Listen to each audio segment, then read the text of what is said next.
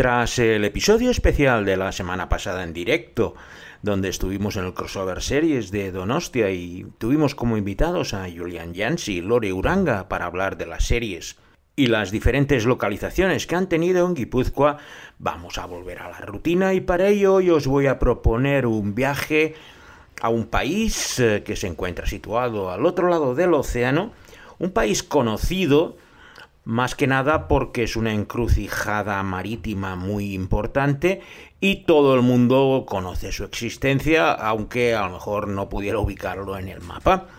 Para ello, como siempre, vamos a empezar con nuestras recomendaciones gastronómicas, puesto que he recordado un delicioso guacho, que es una sopa de arroz caldoso con guandú, que son unos frijoles locales, que es absolutamente deliciosa, y para beber un seco de caña de azúcar, un aguardiente hecho de caña de azúcar, que es la bebida alcohólica típica de este país, aunque si lo preferís, también podéis probar la chicha de tamarindo. Porque hoy, en esta nueva edición de Traveling Series con Lorenzo Mejino, nos vamos a visitar Panamá.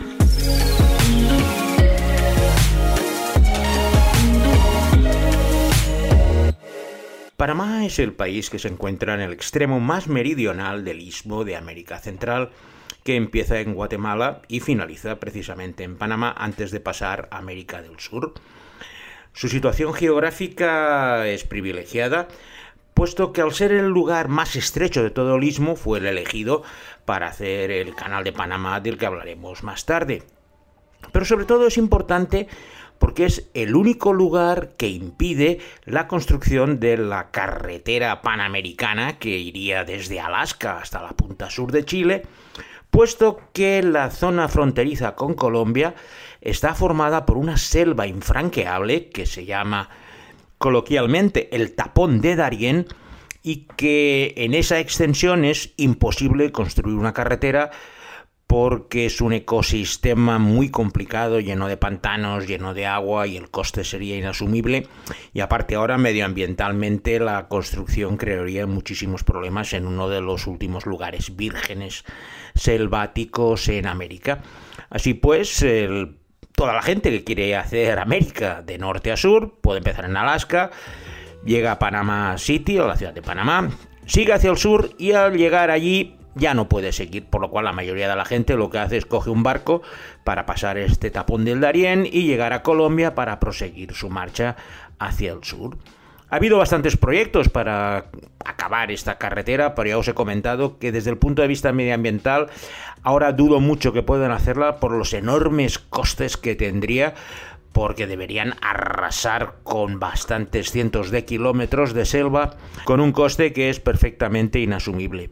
Yo no he estado, no, no he cruzado el tapón de Darién, se puede cruzar en seis días andando, pero llevando todas tus provisiones y es casi más una prueba de supervivencia que no una excursión al, paso. Lo, lo, que pasa es que hay mucho aventurero que en su afán de hacer América de norte a sur, pues a lo mejor lo prueban allí. Pero ya os digo que no es nada sencillo si buscáis información sobre cruzar el tapón de Darién a pie, en barco, en canoas. Es una cosa bastante complicada y solo para los más aventureros.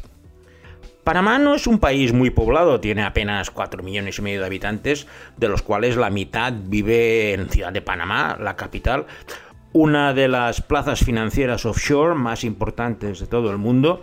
Tenéis que pensar que diría que la mayoría de los barcos cargueros que circulan por el mundo llevan bandera panameña por las grandes facilidades y los escasos impuestos que tienen que cobrar los armadores que deciden darle bandera panameña al barco.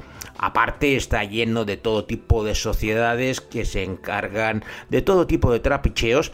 Solo os tengo que recordar esos famosos papeles de Panamá que estuvieron durante bastantes semanas encabezando todos los diarios y que no era más, pues bueno, con bufete de abogados que estaba establecido en Ciudad de Panamá y que se dedicaba pues a hacer operaciones opacas de blanqueo de capitales y todo tipo, aprovechando la legislación mucho más permisiva de Panamá y con muchas fortunas españolas que acudieron a ese refugio para hacerlo.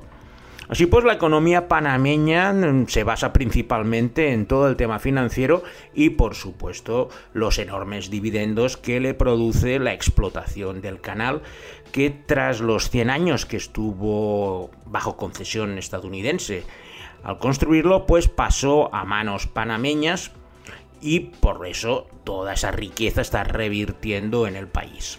Existen dos Panamas completamente diferentes. El primero sería el que está alrededor del canal de Panamá, que empieza, digamos, cerca de Ciudad de Panamá y acaba al norte en el Caribe, en Colón, y el resto se encuentra al norte y al sur, que es un poco el Panamá más salvaje. Al sur tenemos desde el tapón de Darién al Parque Nacional de Boquete, que luego visitaremos, y hacia el norte pues tenemos eh, zonas turísticas como las playas de Boca de Toro, las playas de Chiriquí, que hacen un Panamá bastante más diferente que las moles de rascacielos de Ciudad de Panamá.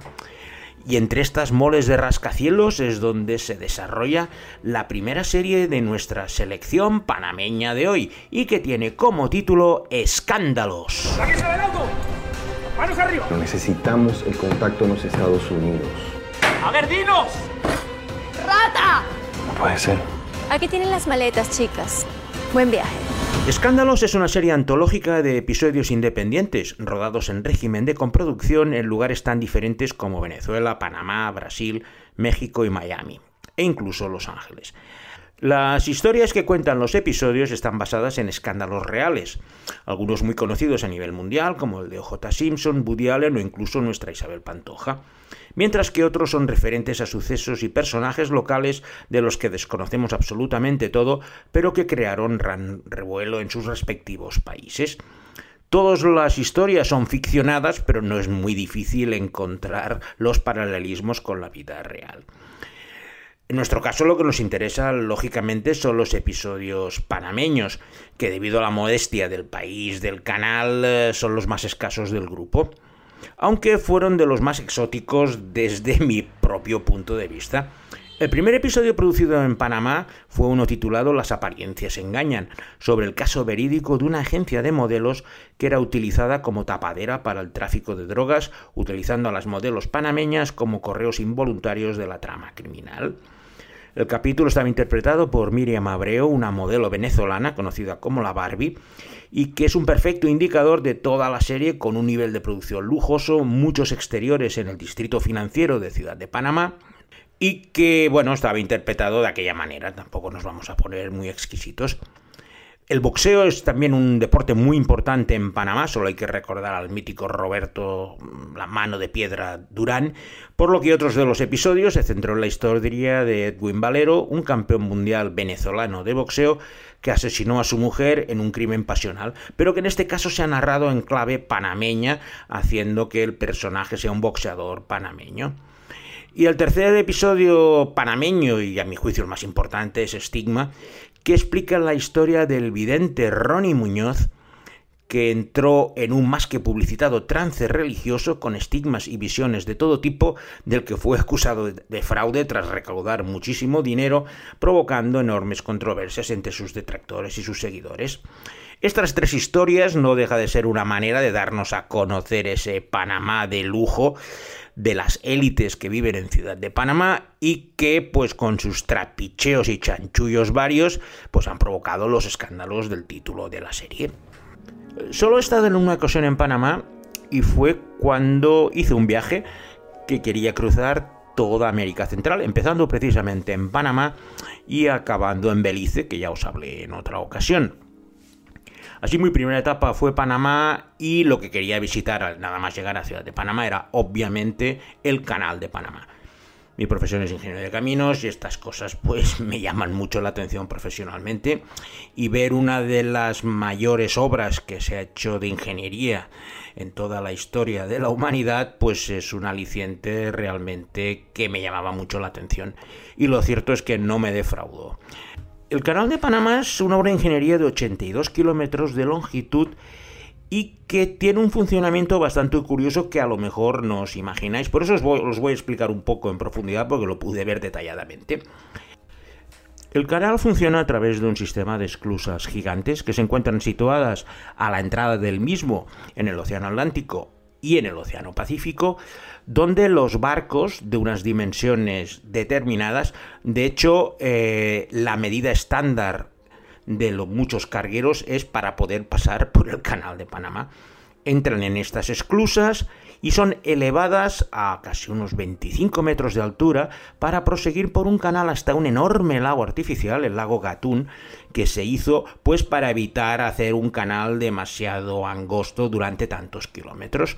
De esta forma, si por ejemplo venimos de España, el barco entra en la esclusa, es elevado hidráulicamente hasta la superficie superior y de allí prosigue su viaje para cruzar el lago Gatún.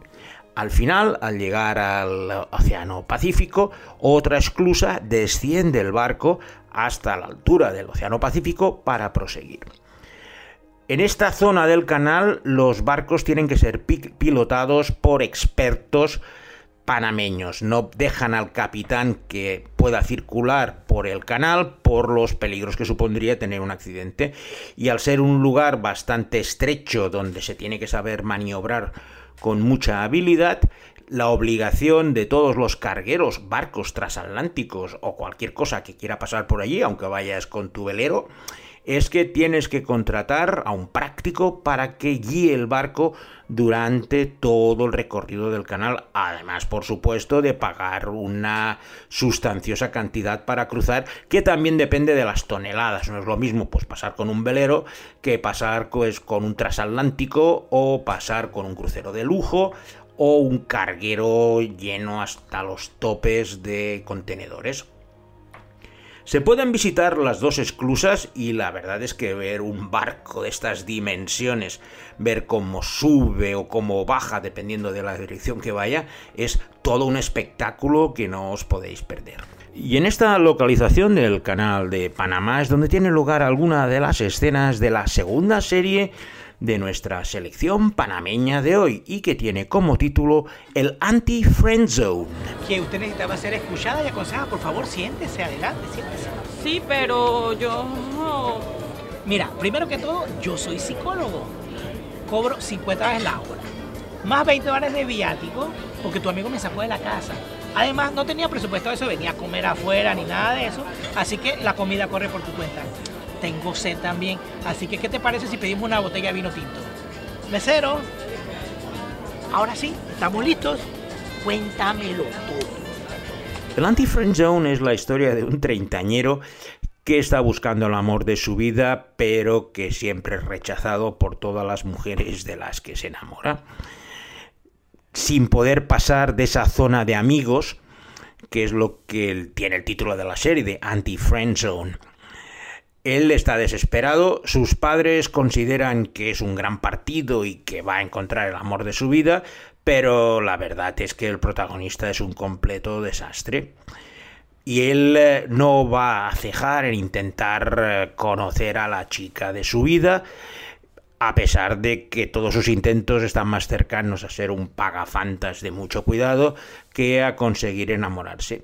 La serie fue todo un éxito en Panamá y ha sido creada, dirigida y protagonizada por uno de los actores panameños más famosos, Eric Miranda, que consiguió un enorme éxito con esta propuesta tan eh, alocada al mostrarnos a este patético personaje al que en el fondo acabas cogiéndole un cierto cariño porque la mala suerte que tiene en sus relaciones es verdaderamente desoladora. No es mala persona, lo que pasa es que no, no consigue conectar con las mujeres con las que se relaciona, lo que le va creando una cierta desesperación y su capacidad de meter la pata en todas las primeras citas pues es bastante secular. Otro lugar muy curioso en Panamá se encuentra precisamente al otro extremo del canal, en la parte caribeña, y recibe el nombre de la zona franca de Colón. Es un puerto enorme, pero es un puerto franco, por lo cual allí no hay impuestos y los panameños se dirigen a comprar todo tipo de mercaderías y existencias a unos precios mucho más relajados. Es como un outlet a lo bestia. Si como yo no sois muy compradores, lo mejor que podéis hacer en Colón es dirigiros a dos fortificaciones, Portobelo y San Lorenzo, que son las ruinas de fortalezas que crearon los españoles y fueron rehaciendo en diferentes fases. Si puedes encontrar restos del siglo XVI, pero los núcleos principales son el 17 y 18, por estar enclavados precisamente sobre un promontorio que dominaba toda la llegada de barcos por el Caribe hacia las costas, la de Colón en este caso. Los dos lugares son patrimonios mundiales de la UNESCO y personalmente si estáis haciendo la visita del canal, en lugar de meteros en las tiendas de Colón, lo mejor que podéis hacer es ir a visitar estas dos eh, fortificaciones que te van a dar una idea del pasado español de Panamá.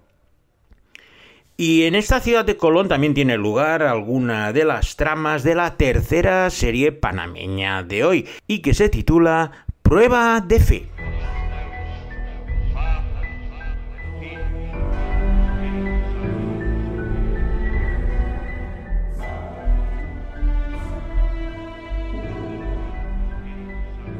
Sabes que tienes una condición que te limita. Quisiera entenderte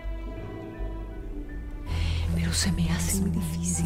Prueba de Fe tiene un esquema similar al de la primera serie que os he mencionado, Escándalos, puesto que es una serie antológica que lleva a la ficción los milagros confirmados por la Congregación para las Causas de los Santos del Vaticano. Así pues, son historias independientes de vidas de santos que se han rodado en diferentes lugares de Latinoamérica, como Venezuela, México, Estados Unidos y por supuesto Panamá. Es una producción cristiana y que tiene a la familia como principal foco de atención, puesto que las historias las han adaptado a la cotidianidad actual para ilustrar estas vidas de santos y que lleguen más fácilmente pues a las personas que estén interesadas en el tema. La serie tiene 20 capítulos y para que os hagáis una idea de quiénes son los santos protagonistas, tenemos desde Juan Pablo II a San Judas Tadeo, pasando por San Martín de Porres, Don Bosco, San Francisco de Asís y San Valentín. Además de muchos otros, tuvo 20 episodios en su momento y no deja de ser una manera de ver cómo han intentado adaptar y en el caso panameño, pues tras ver los escándalos de las élites, ahora veremos pues las vidas ejemplares de los santos. Tras visitar Ciudad de Panamá, el canal y todo, toda la zona principal del país, emprendimos viaje por carretera hacia nuestro siguiente destino, que era Costa Rica. Las carreteras allí, pues hay que ir con tranquilidad, eh, no es tan mal, pero tampoco permiten grandes velocidades, por lo cual es conveniente pues ir parando cada 300 kilómetros más o menos para descansar y mirar eh, pues las otras maravillas de Panamá. La orientación es sencilla, siempre tienes que seguir el eje de la carretera panamericana, la número uno, para irte desviando hacia los lugares que te interesaran. Y en ese sentido, pues al llegar a la ciudad de Santiago, decidimos desviarnos hacia una península que se encuentra en el lado pacífico de Panamá para visitar pues la selva de la Trinidad y el Parque Nacional de Cerro Olla. Y en esa cercanía de ese lugar se encuentra un pueblecito que se llama Piedras Blancas, que es el lugar donde se desarrolla la última serie de nuestra selección panameña de hoy, y que tiene un título muy curioso, El Picaflor. Usted sale a la calle, lo va a agarrar el dandy. Ahora sí te voy a agarrar. Escúchame, por favor. Escúchame. Tu papá está vivo, está vivo de verdad, está vivo como tú y como yo. El Picaflor es una comedia bastante curiosa que cuenta la historia de José María Ballestas, una persona que se encuentra bajo un embrujo que provoca que solo se enamore de mujeres con nombre de flor. Pero él solo tiene un verdadero amor que se llama Amapola. Su objetivo en la vida es conquistarla y demostrarle su amor y toda la historia irá dedicada pues, a estos intentos de José María de conquistar a Amapola en este pueblo de Piedras Blancas. En ese pueblo José María es conocido como el Picaflor, porque bueno, sus novias se llamaban eh, Gardenia, Azucena, Margarita y todo tipo de nombres de flor, como su nombre, y con una fama que lo precede. Pero él es un hombre de buen corazón y confía mucho en su amigo George, pero sin saber que le está haciendo la cama con todas sus conquistas. Cuando su amigo George le tiende una trampa, el picaflor debe intentar lavar su reputación y volver a hacer todos los esfuerzos para conquistar a la más linda flor de piedras blancas, su amapola.